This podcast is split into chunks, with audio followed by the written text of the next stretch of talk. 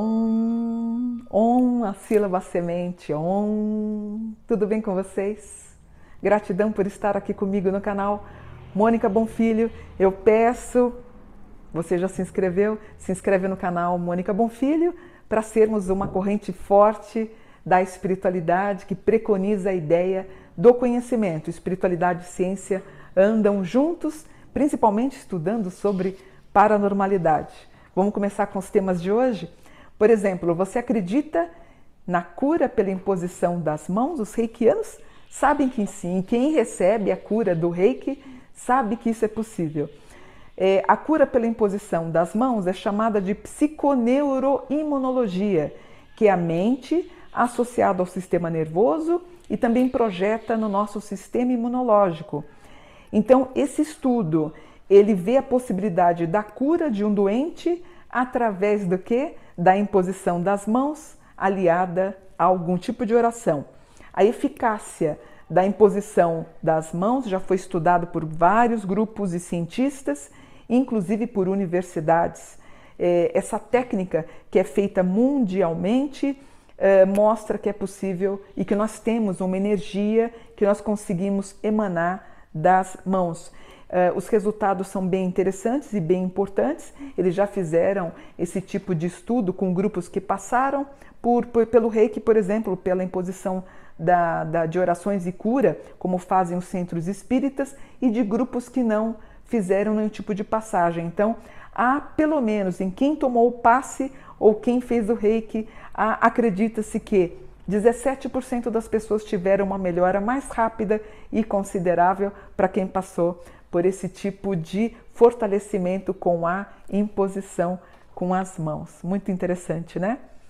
Outro fenômeno chamado paranormal é a desmaterialização de objetos. O que, que é isso? É a passagem de um corpo sólido através de outro. Por exemplo, uma moeda que conseguiria passar por uma parede.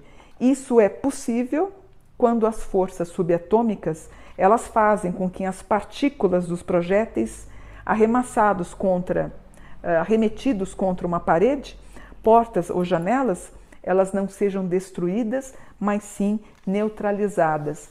Uh, tem muito estudo sobre isso, sobre a desmaterialização, principalmente em pessoas na Índia, que elas conseguiriam fazer esses projéteis serem arremetidos ou arremessados paredes, portas e janelas. Bem interessante, né?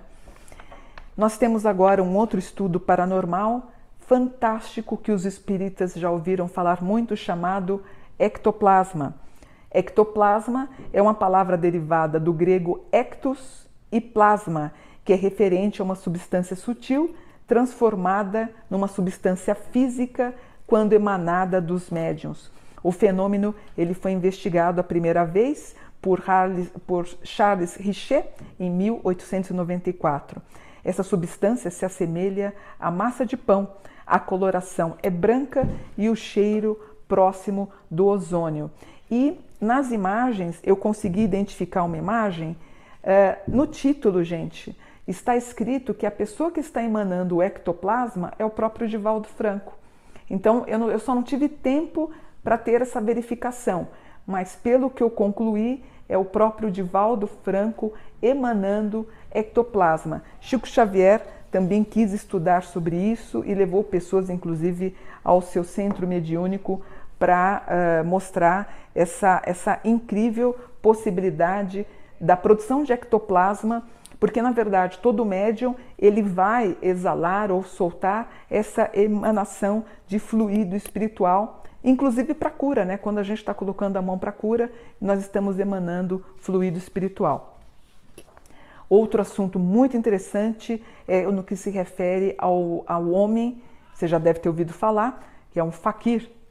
É, os ascetas muçulmanos, eles teriam o direito de se intitularem, intitularem fakires, mas o nome depois passou inclusive para a Índia de modo geral, e os fakires, eles eram os eremitas ou aquelas pessoas que eram mendigos. Inclusive, estive na Índia com meu filho em janeiro do ano passado Existem faquires na Índia, né? Eles promovem uh, esse tipo de, de realização que eu vou mostrar para vocês.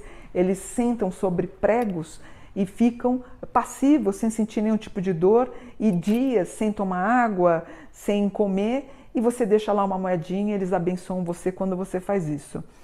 Portanto, é uma pessoa que tem uma capacidade de deitar sobre pregos, ficar meses ou anos sem comer, que é inédia, que é um fenômeno chamado inédia.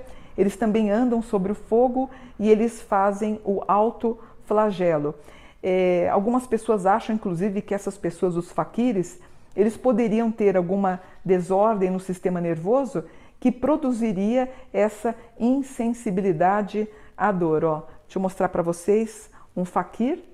Olha, um faquir aqui da Índia, onde eles passariam. Eu me lembro de eu pequena, eu no centro da cidade de São Paulo, minha mãe me levou para ver um faquir. Eh, ele fazia esse tipo de apresentação. Eu lembro eu jovem, eu pequena, ele só ficava olhando para as pessoas que transitavam na, na, no evento. Interessante, né? E por fim, para vocês aprenderem mais um pouquinho sobre a glândula pineal, que eu já vou mostrar para vocês que é muito interessante. A glândula pineal, ela está basicamente no meio do cérebro, que não dá para mostrar, mas ela tem relação com o chakra da moleira. Ela também, então ela vai ter ligação com a moleira e vai ter ligação com esse sexto chakra, que é o Adna, que é o chakra que fala sobre a intuição. A glândula pineal, portanto, ela é conhecida como terceiro olho. Ela é uma, uma glândula endócrina do tamanho de uma ervilha, pequenininho, localizado na parte central do cérebro. Então, a, a glândula pineal, por exemplo, as pessoas que são mediúnicas, elas teriam a glândula pineal muito desenvolvida e também aqui nos intercílios, mais a glândula pineal, onde nós chamamos e acreditamos na relação com a espiritualidade, que permite a pessoa a entrar em contato com o mundo mais divino. Ó. Aqui na esquerda a gente tem uma simbologia egípcia do olho egípcio, ou alguns falam que é o olho que tudo vê, e ao lado a gente tem uma abertura no crânio, no cérebro, onde você poderia ver, eh, ou depois você pode pesquisar, porque a imagem aqui não está muito boa, é pequenininha, mas depois você pode pesquisar. A mesma imagem que nós temos da glândula pineal no nosso cérebro é muito parecido com esse olho egípcio que é tão usado pelas pessoas ou grupos que estudam sobre a espiritualidade. Gostou de aprender um pouco sobre eventos paranormais? Espero que você tenha gostado e que você tenha um dia, uma tarde ou uma noite de luz. Namastê, gratidão!